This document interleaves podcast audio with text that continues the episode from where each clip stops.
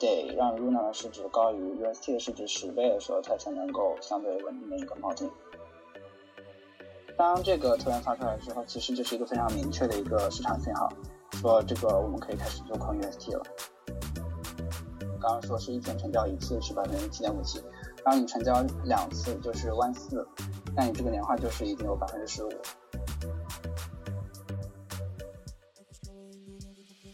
Hello，大家好呀，欢迎来到零叉 U Blockchain Podcast。这是一档聚焦 Web 三的播客节目，由零叉 U Blockchain 打造。那今天是我们的第零期节目啊，我们准备从加密圈一个很基础但又很重要的话题讲起。这个也在近几个月甚至这几天里都在引起轩然大波，哎，就是稳定币。那开始之前，咱们还是自我介绍一下，要不 Jeremy 先来。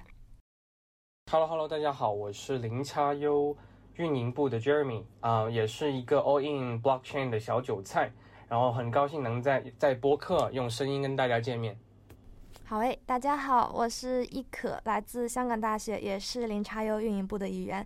在传统金融和 Web 三世界里都浅玩一点，以及今天有幸邀请到零叉 U 行研组十分优秀的 Kevin。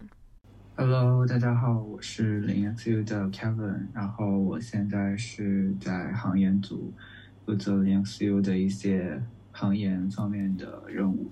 对，然后我自己也是有在一些 DeFi 的协议里面去做那个行业研究员，所以今天的话主要是，呃，从我自己的一些研究和工作的角度给大家聊一下这个最近的一些行业的一些动态。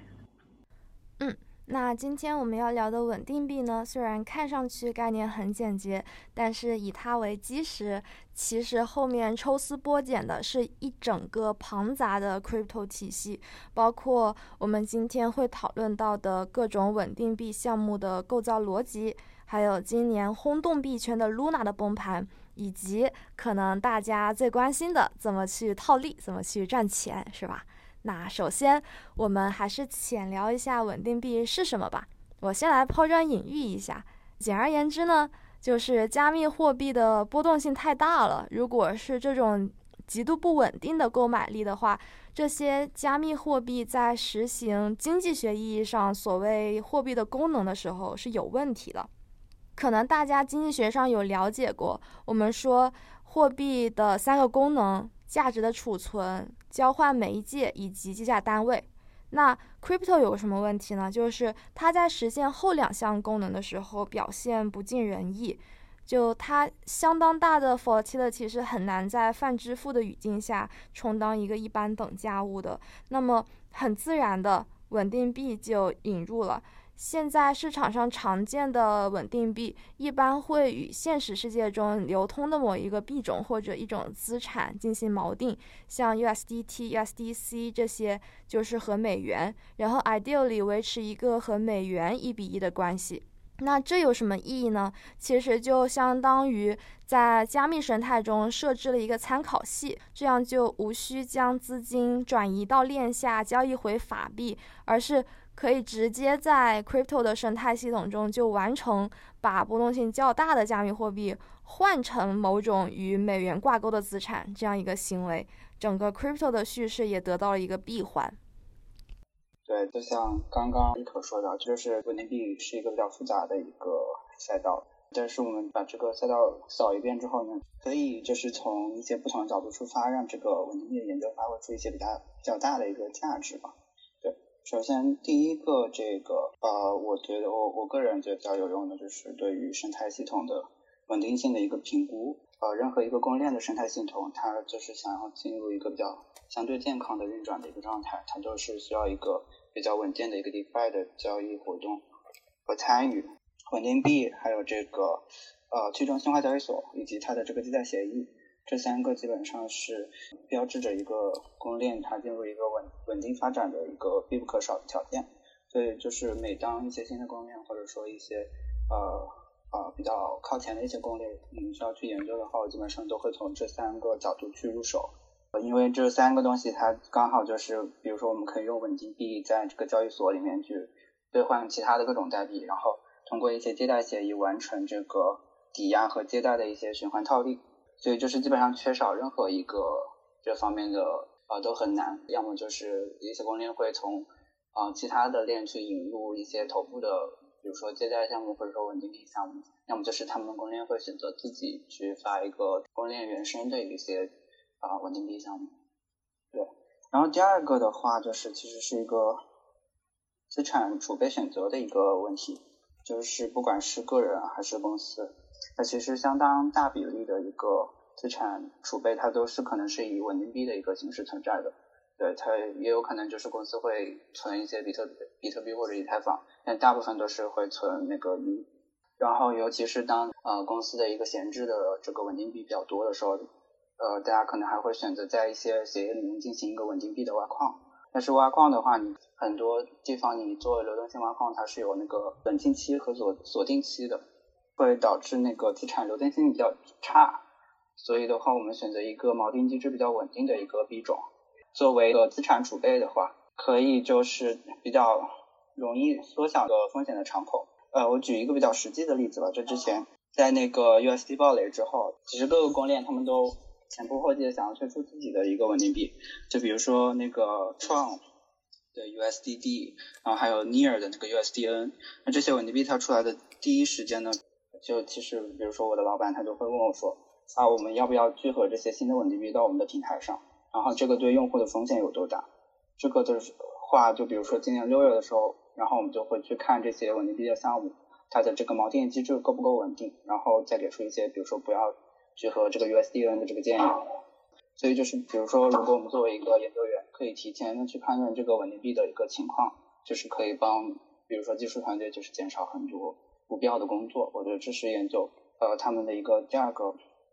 嗯意义吧。然后第三个的话就是呃可能就是作为一些个人投资者在稳定币里面去发掘一些投资和套利的一些机会。就比如说大部分的一些稳定币啊，呃特别是算法算法稳定币，他们是通过一些自动化的一些锚定的机制来进行这个价格稳定的。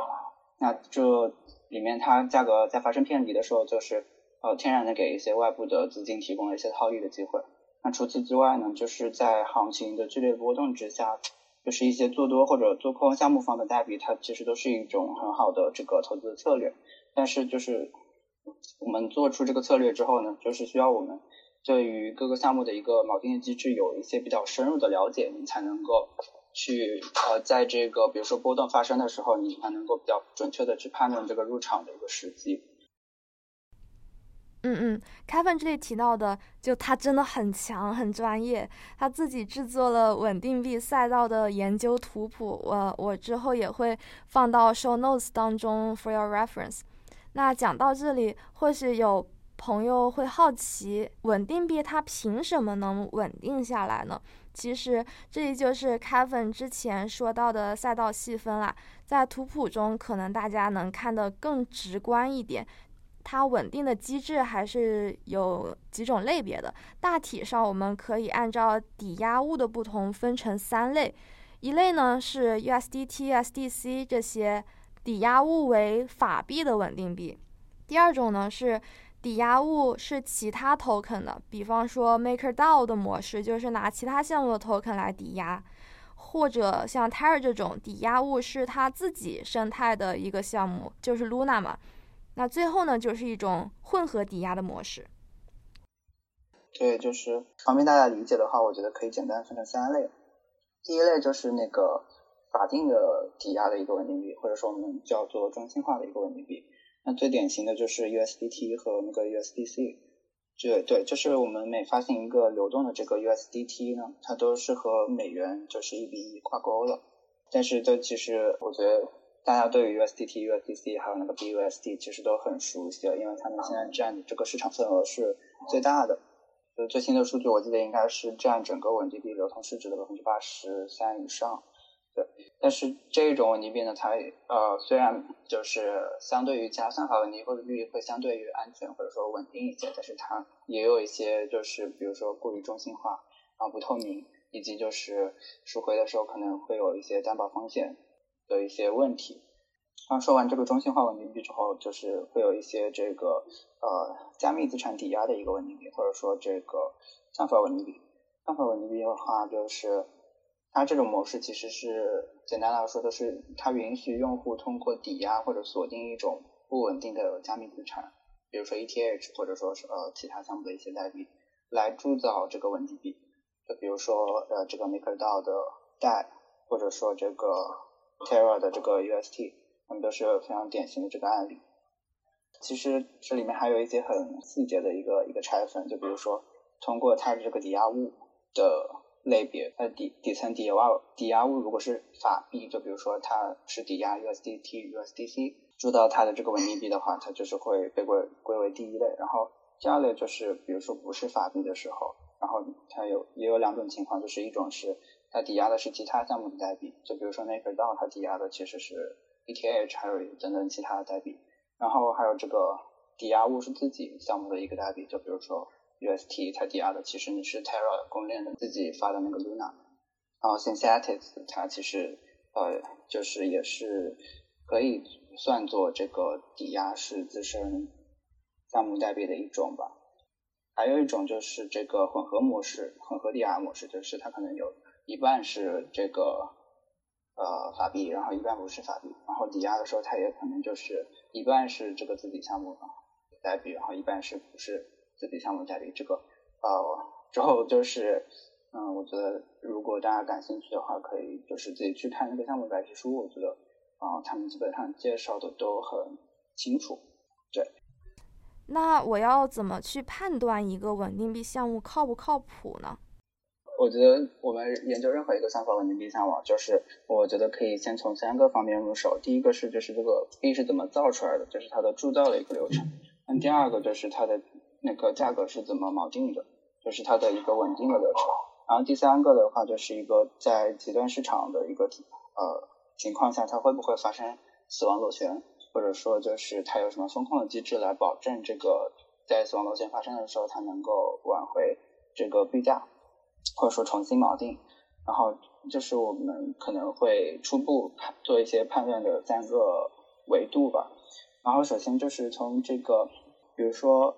MakerDAO 的铸造开始，它其实呃用的是一个非常经典的一个很多稳定币都在用的方式，就是它用了超额抵押。呃，超额抵押的话，它简单来说就是，比如说你要抵押价值一百五十美元的一个加密货币，你才能够铸造一百五。一百美元的这个稳定币，也就是他们的贷，这个时候它的超额抵押率是百分之一百五。为什么要设置一个超额抵押？它其实也是主要是为了防止这个抵押物价值的一个大幅的贬值，为项目方预留一个安全边界。对，就是像我们刚刚说的，就是其实大部分的一些其他加密资产，因为它波动性太强了，所以就是你不知道它什么时候会贬值。但是我们可以就是来思考一个问题，在一些比较极端的这个市场情况下，这个贷会不会脱钩？就是比如说，比如说现在市场非常恐慌，然后一比如说 ETH 这个抵押物的这个价格大幅下跌，比如说上周我存了一百五十美元，然后这一周它可能连一百美元都都不到了，或者说它跌到只值五十美元了。那这个时候呢，就是呃，其实 MakerDAO 它会有一个清算机制，就当你的这个仓位就是发生了资不抵债的情况，它就会有一个机器人一样的角色，它会自动帮你平仓。然后就等于说，你之前存进去的这个 ETH 就是会被他们收购到国库里面去做一些，比如说救市的一些行为。然后就等于说，比如说 ETH 突然啊暴跌，然后你又没有时间去把你的 ETH 换出来，那这个时候你就会被平仓。平仓了之后呢，呃，这个动作其实是等于说 MakerDAO 这个项目，它把一些大家的存在它那 ETH。卖出去，卖到市场上去，然后来稳定它的这个币价。但因为 Maker MakerDAO 自己的这个 ETH 储备量是很大的，所以它做一个这么大的一个卖单的一个动作，它的这个 ETH 会会受受到一个砸盘的影响，对吧？嗯。所以的话，就是它会持续的、持续的释放这个 ETH 到市场里去。对，然后就是 ETH 价格会继续下降，然后。这个债就是就会发生一个死亡螺旋的一一个情况，嗯，对，所以所以这个情况其实在历史上也是有发生过的，就比如说二零二零年的时候，这个 MakerDAO 在市场剧烈波动的情况下，有发生过短暂的脱锚，然后最最低的时候是达到了应该是零点八五美元，然后他们为了防止这个情况呃出现呢，他们其实是呃推出了一个 Pack Stability Module，叫做 PSM 的一个模模型吧。PSM 它其实是什么意思呢？就是它允许用户以没有成本的方式将一些稳定币，就比如说呃 USDC，然后呃这个 USDT 和大家进行一个互换，就是你可以把这些中心化的稳定币存在这个 PSM 里面。通过套利吧，就是加强了这个贷和美元币值的一个挂钩。那自己套利就是，比如说贷它的价格偏离了一美元，比如说零点九九，然后你这个时候你用其他的稳定币去买贷存到这个 PSM 里面，然后跟贷进行一个互换，其实你就赚了他们之间的一个价差。一旦这个里边的钱被换完了，那这个这个 PSM 就会啊就就没有办法继续工作。所以的话，就其实有一个很很有意思的一个现象，就是。我记得去年还是前年的时候，就是我们刚开始研究这个 MakerDAO 的时候，它的这个超额抵押率本来是百分之三百，我记得。然后其他的，它它当时还不是一个多币种抵押的一个项目。所以说呢，就是其实像像我刚刚说的，就是在一些极端情况下，它从单一单一的一个 ETH 抵押升级到多个品种抵押，然后又升级到了这个中心化的一个稳定币的 PSM 的一个抵押。它整一个协议，它其实是在不断的升级进化的，然后就是为了，我觉得也是，就是它在那个稳定币的不可能三角里面，它去更多的成全了自己的稳定性，而对于一些去中心化的一些要求，然后它就相对的降低了。那为什么这么说呢？就是比如说我们从这个 m a k e d a o 的 dashboard 里面就可以看到说，呃，泰森的这个抵押物的情况，其实中心化的稳定币，比如说 USDC，它是占比会非常高。应该是超过百分之五十，甚至超过百分之六十了一个一个概念啊，这有什么不好？越来越受那个中心化的影响，USDC 之类的。对，一个就是它非常受一个中心化的影响，然后第二个其实还有一个很不好的地方，就是 MakerDAO 的一个商业模式吧，它本来是应该是一个借贷的一个协议，它其实是通过一些超额抵押 ETH 放在他们那里，可以从中赚取一些利息的。但是，当 PSM 里面的稳定币的这个东西就是占比太高的时候，它其实百分之六十的资产来源于 PSM 模块中的这个中心化稳定币，但这些中心化稳定币它是不会像超额抵押的那些其他货币为这个协议赚取任何的收入的，所以等于说他们这个呃商业模式的这个吸金的能力是有所下降，这也是呃可能比如说我们需要去考虑的一个地方。对，如果把它类比到传统金融市场的话，增加抵押资产这个破里面的其他稳定币项目，就有点像是 low risk low return 的那种 strategy。就比如我之前的 portfolio 都是，嗯，股票这种高风险高回报的资产，但是我现在想追求更高的 stability 的话，那我增加债券这种相对稳健的资产。在 MakerDAO 的 case 里，就是减少其他的 altcoin，增加 stablecoin，代价就是他自己的项目盈利水平下降了，但而且同时也更受其他中心化稳定币的项目影响了。然后再补充一个点，就是开芬刚刚提到的稳定币不可能三角，这说的是什么呢？就是说，呃，稳定性、去中心化水平以及资产的转化效率这三角是很难同时满足的。比如说，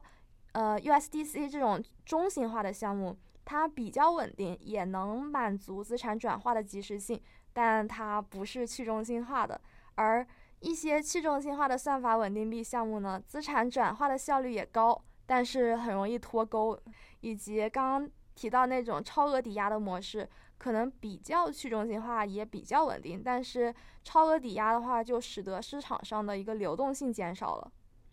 对对对，我觉得一可总结的很好。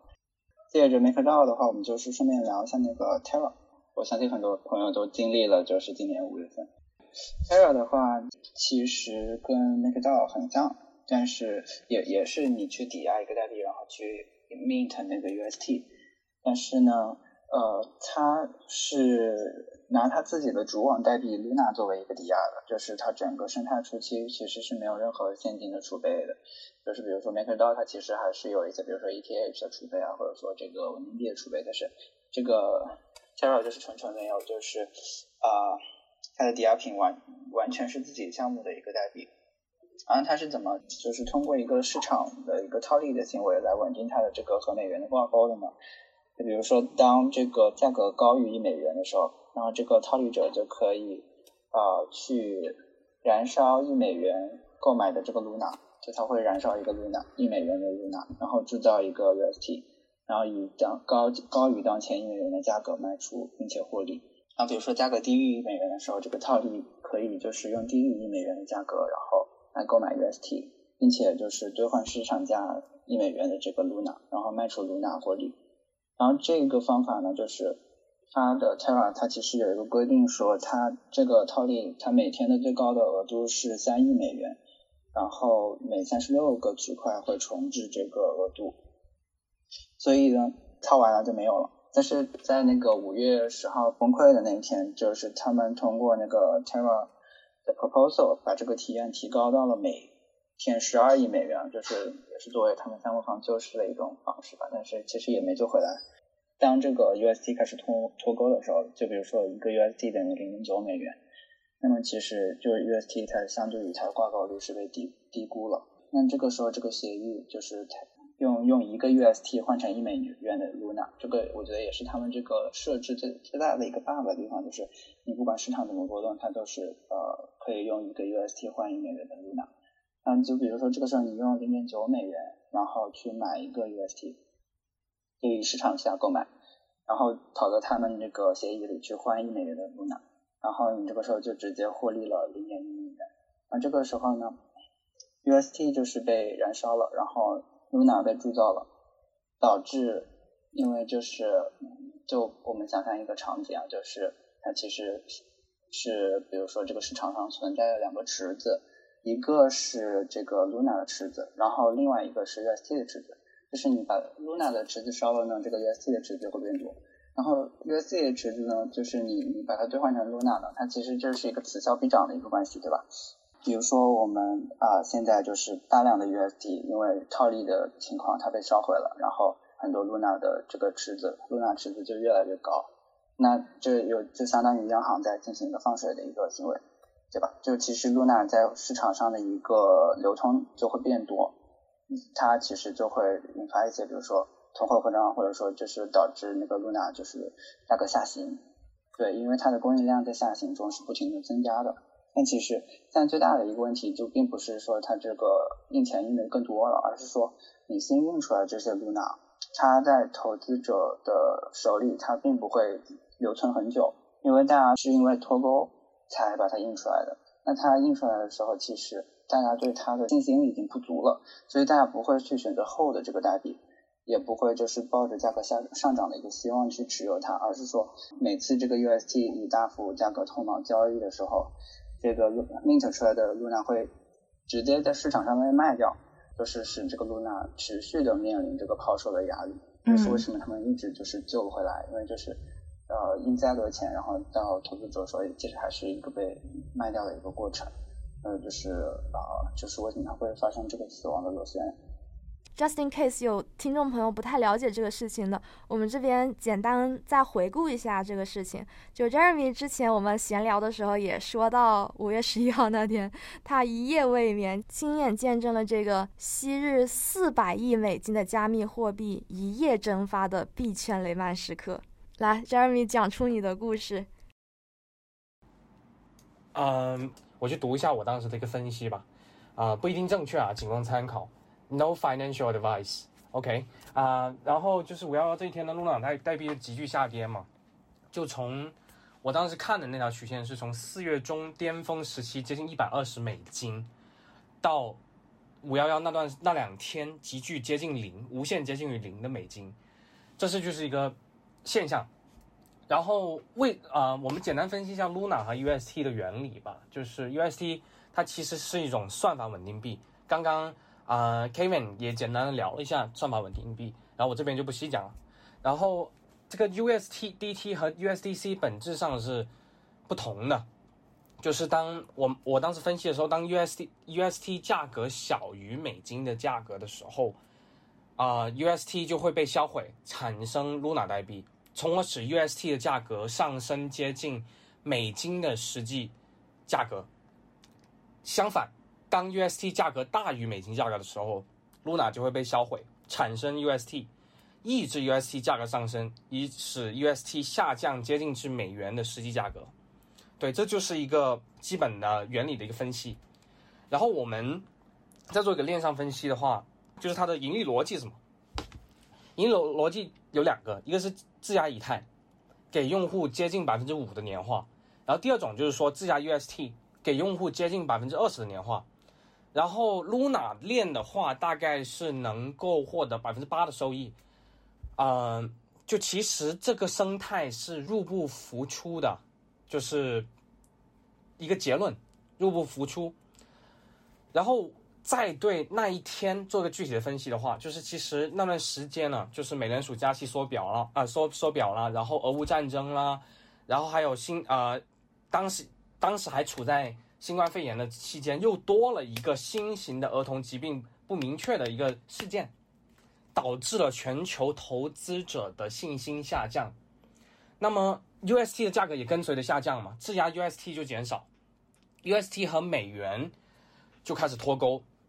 然后就开始上面机制的死亡螺旋。我刚刚讲了那个原理机制嘛，然后 Luna 不断产生新的代代币，导致这个价格贬值。对，这这就是我当时的一个结合市面上的大家的看法做的一个汇总以及一个分析。对，Right，这里其实只有 UST 是锚定美元的 theoretically 的稳定币，Luna 它自己是也是波动很厉害的 altcoin。我们说的 UST 换 Luna 是说。一个 UST 能换价值为一美元的 Luna，而不是一个数量上一比一的关系。那这样的话，理论上应该要求这个 UST 的池子和 Luna 的池子，它们的价值总量能够有相互牵制的一个关系。那么，当大家手上持有很多 Luna 的时候，市场上流通的 Luna 少了，就一个很基础的供需原则嘛，单个 Luna 的价格就会很高。但是呢，一旦持有 Luna 不再有吸引力的时候，大家开始抛售，市场出现踩踏，大量的 Luna 涌回到市场上的时候，它的价格自然就一泻千尺。而当 Luna 甚至跌破一美元的时候，整个市场的恐慌情绪更是一发不可收拾。尼克，其实刚刚有一个点，我觉得讲的很好，就是。呃，有很多人会把这个 Luna 的市总市值和 UST 总市值就这两个池子是否持平来作为这个 UST 脱毛的一个想法。那我们其其实现在可以来思考一个问题，就是像我刚刚讲的那个情况，就是 Luna 持续被抛售，当它的总市值小于 UST 的时候，啊，这个时候大家说哦，UST 其实锚定不住了，那这个说法是否是正确的？其实当时大部分的是呃这个人都是以这一个。东西或者说这条指标作为他们离场或者说就是资产进行一个变现的一个指标吧，但其实这个说法其实只对了一半，因为就是 UST 它确实会锚定不住，但并不是在这两个池子就是一比一的时候，而是说我们早就已经锚定不住了。那这个底层的原因其实就是，呃，我们就是可以在这里讲一下，就是为什么 Luna 当时被吹的那么高，就是。比如说，从我记得应该是两个月之内，就是从六十美元，然后一直涨涨涨涨到一百多美元。对，这就是它的呃总市值为什么吹的这么高。然后呃底层一个原因就是它的总市值其实或者说任何加密资产一个总市值它是一个虚值。比如说我们把现在就是呃两百亿市值的一个 Luna 卖到一个市场上，我们能否真的就是换到两百亿美金的真金白银？它其实是换不到的，因为当你的抛售价格越高的时候，这个接盘的人会越少。当你一次性卖出，比如说超过百分之十五的这个流通量的一个货币的时候，它可能会引发一个砸盘的效应和一个恐慌抛售的一个情况。所以你是不可能就是把一个币，比如说你在最高点，然后把整个流通额都卖出去的，对吧？所以就是它的总市值和它整一个你能够在市场上兑换成真金白银的这个市值中间会有一个巨大的一个差值。那我们会把这个值就是称为这个呃虚值。那比如说现在就是这个 Luna 协议加入，我们想要让它长时间的运行，它需要几比几呢？这个事件就是给我们做一个很好的一个社会实验，就是说啊，基本上得让 Luna 的市值高于 UST 的市值十倍的时候，它才能够相对稳定的一个锚定。对，就是说这个 Terra 它必须要设置一个 UST 总市值小于 Luna 总市值百分之十的一个硬顶，或者说最好是百分之五，并且在这个 Luna 总市值下跌的时候，它去销毁对应的 UST。但是实际上它没有这么做，而是说。他们的创始人这个多困他利用大家对于这个叙事值的一个误判，然后他其实把很多的 Luna，我记得他应该是在二零年的时候，就是呃有有一段时间把很很大额的一个 Luna mint 成了 UST，然后就是然后再把 UST 去进行一个购买 BTC 的一个动作。所以的话，它其实等于说是进行一个巨额的套现吧，因为它其实我刚刚说 Luna 的市值它是一个虚值，它并不是真金白银的这么多钱。但当它把它 mint 成 UST 的时候，很多人，包括很多机构，他都以为这个 UST 它就等于美元，对吧？所以的说，他在用这个 mint 出来的，比如说四十亿美元的这个 UST 买 Bitcoin 的时候。大家都没有发现有什么问题，然后直到这个 Luna 的市值它崩了之后，他发现说，哦，其实这么多 Luna 它是在市场上根本不值这么多钱。但是呢，这个时候已经晚了，可能多空他之前发推就是声称说自己会用这个他们的那个基金会的这个 BTC 的储储备金去救市，但实际上我们通过一些比如说链上的数据可以发现说，这个 BTC 在那几天的这个波动。其实并不大，就是他其实没有动用他这笔钱去啊对 Luna 进行一个救市的一个行为，然后这也是为什么说呃现在韩国的一些警方，包括一些国际警方都在通缉他们，是是因为他们其实这个行为本质上是呃欺骗了很多这个投资者的一个行为。嗯，我这边再补充两个 case 吧，就是五幺零五幺幺那两天发生这个事件的时候，身边有一些人。就有些朋友吧，也不能说是算身边吧，因为现在 Web 三都是可能加了一个微信，或者是说关注了一下 Twitter 账号。对，就有个 case 是这样的，就是第一个 case 是有个老哥拿了一千万还是两千万的现金，他看到 Luna 啊，就他看到这个币跌了跌，从最开始的六七十美金一直跌跌跌跌到一美金的时候，他觉得不会再跌了，想抄一波底，然后把一千万全部投进去了。就他全副身家投进去，想找等的一副抄底，然后没想到呢，这一美金呢还要再跌，跌到零点零零零零几，对，这是第一个 case，就是就是给我们的呃播客听众啊，也是想说一下，就 do your own research，如果不要不要轻易抄底，包括现在的港股也是，啊，我买腾讯已经腰斩再斩，对，所以给我们的 target audience 就是。中心的建议就是要做自己的研究，一定要懂这个币到底是什么原因下降，一直在跌，是否值得抄底？对，这是第一个案例。第二个案例就是，确实有一些在做研究的人，在那个这个币这个事件中很低点的时候，零点零零零几的时候抄了一波底，然后赚了一大笔。非常大的一笔啊，就是一个九零后接近零零后的一个小朋友吧，确实做了一个这么一个操作，对，也赚了一大笔。就对我就补充这两个事件，所以我们就可以就顺便来讲一下，就是我们在整一个啊它归零的这个流程里面，我们有哪一些比较确切的时间点和机会，我们可以做一些策略上的一些反应啊，比如说我们去呃 j a l o s Capital 它的一一些推文。然后他其实写的很有意思，就是他们观察 Luna 是否可持续的一个重要窗口，就是 Curve 上面的一个四池。当他们就是发现这个 UST 出现不平衡的情况，他们其实在这个 Anchor 里面也有一个储备金。比如说看这个十号左右，那其实就是 UST 出现已经出现了一个，它从比如说它从百分之二十、百分之四十，然后就越来越多这个池子出现不平衡的时候，他们也就是呃。有一些自己的动作，就是他们把自己存在 Anchor 上的钱进行一个及时的一个撤出。然后呢，在五月六号，就是 UST 价格在零点九九七的时候，他们就是也多付了百分之零点三的这个呃费用，把这个资金开始撤出，然后开始做空。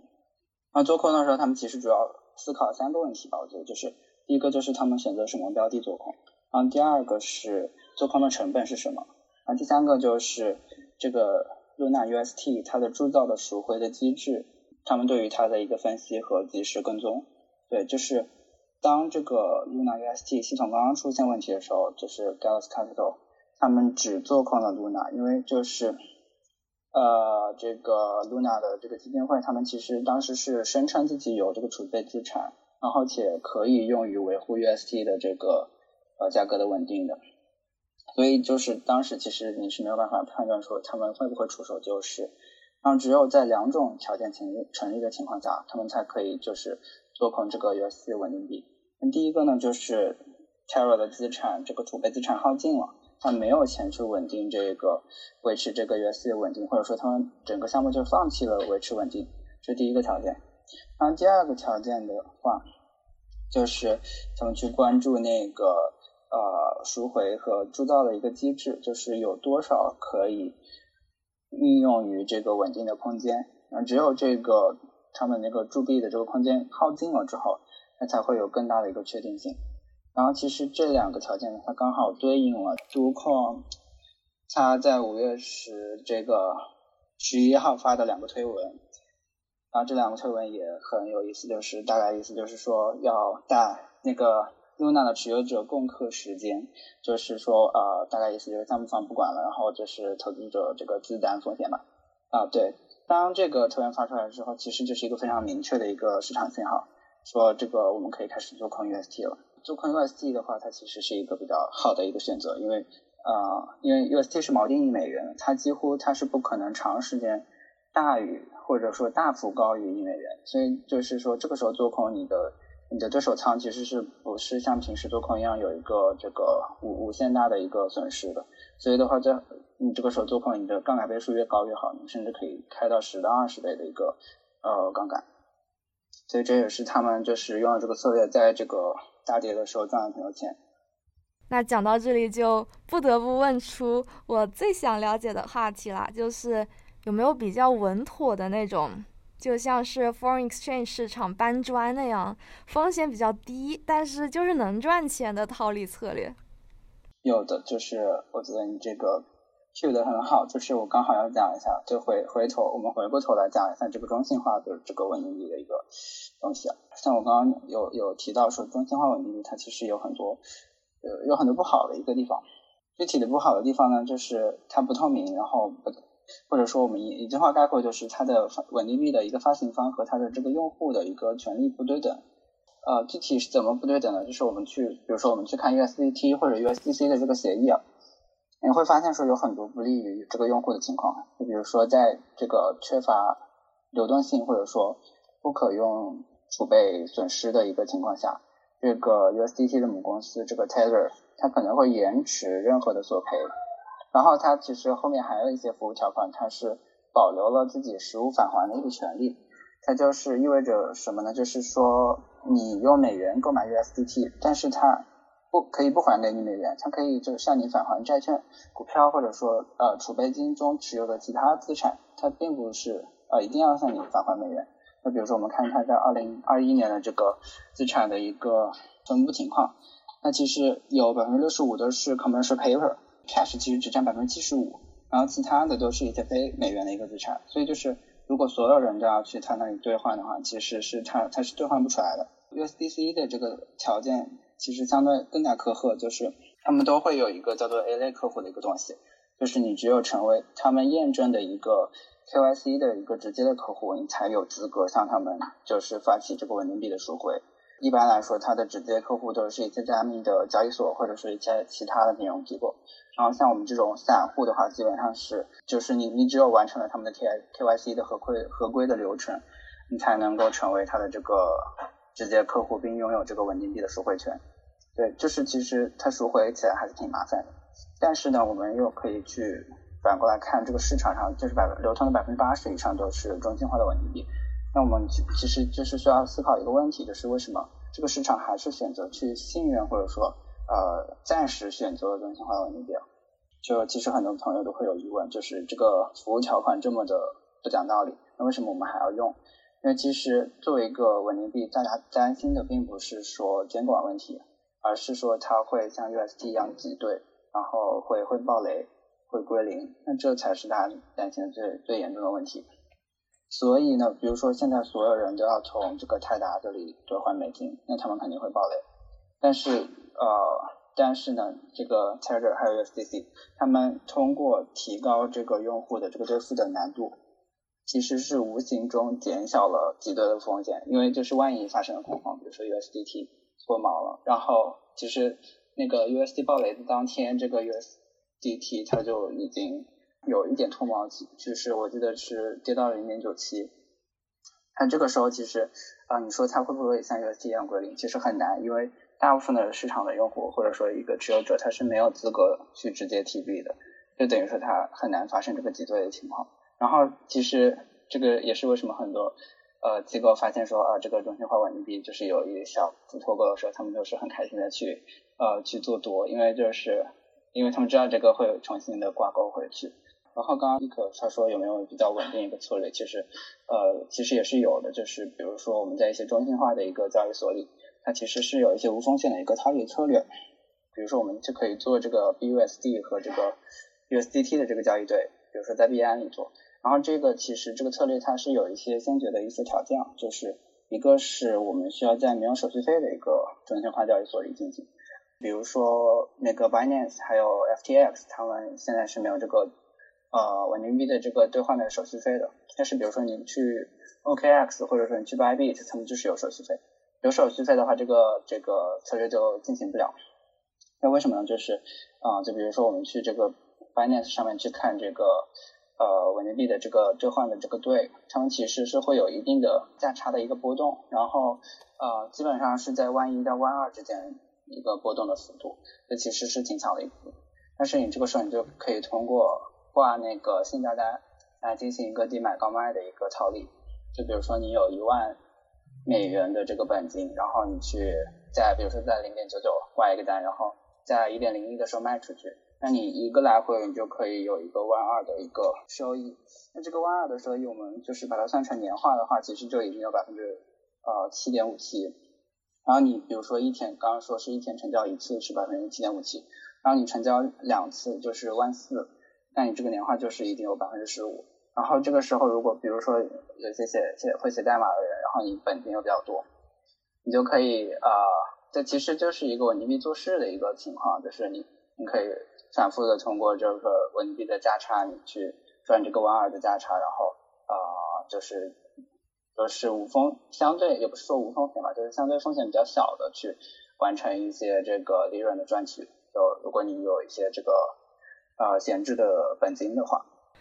懂了懂了，谢谢凯文老板，这就去建仓。感谢 Kevin，感谢大家，真的学到超级多，再次感谢凯文宝贵的分享，以及重申一下，今天的分享完全是个人看法，不构成投资建议，炒币有风险，入市需谨慎。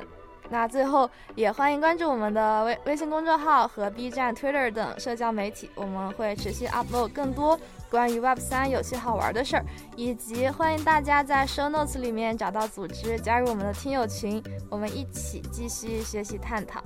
拜拜。